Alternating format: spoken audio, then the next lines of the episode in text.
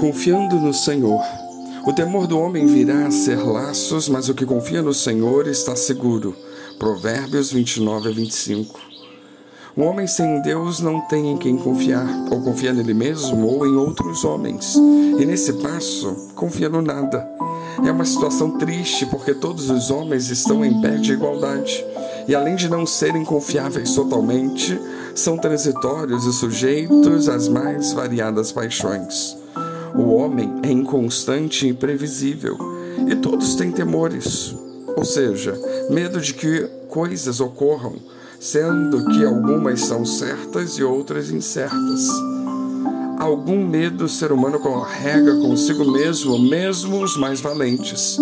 E se o sentimento de medo ou temor for exacerbado, funciona como uma âncora no indivíduo, pois ele sofre de várias maneiras e até fica paralisado. E aqui entra a palavra laço como figura de linguagem. Laço é um nó que prende, segura, envolve, enreda, ata, laça, fixa. No sentido figurado, laço aguilhou, acorrenta, amarra, liga, ferrolha. Enfim, é uma coisa ruim. O temor é mera expectativa de que algo aconteça. Porém, se caso se torne em laço, é o mesmo que dizer que houve a concretização daquilo que se temia. Nós não podemos evitar muitas coisas na vida, tais como aborrecimentos e chateações, mas nós temos um pouco de controle sobre as coisas e podemos evitar algumas situações ruins em nossa caminhada. O ímpio não tem entendimento para alcançar a diferença entre laço e fato normal da vida, além de não medir as consequências de seus atos e condutas na maioria das vezes. Já a pessoa espiritual, ela procura e busca respostas em Deus Pai, ao contrário da pessoa sensorial, que faz o que lhe dá prazer e conforto imediato.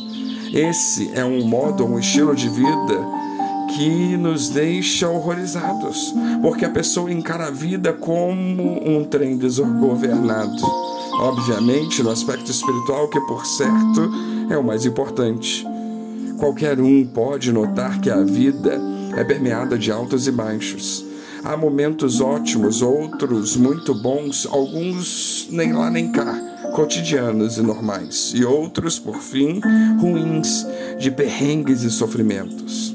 É a vida, quer aceitemos, quer não.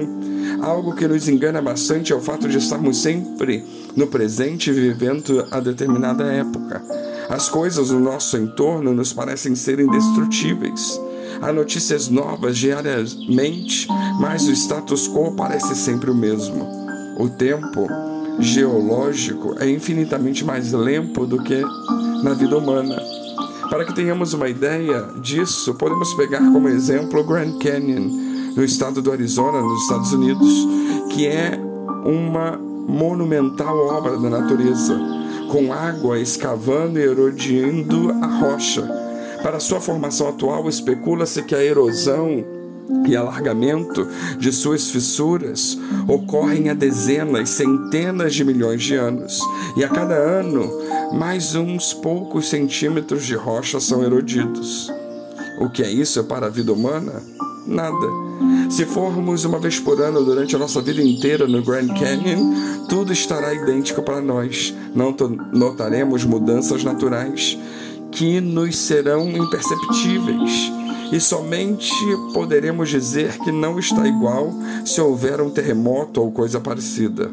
Ou seja, algo drástico e pontual. Essa situação de tempo nos engana e nos deixa com uma falsa sensação de segurança.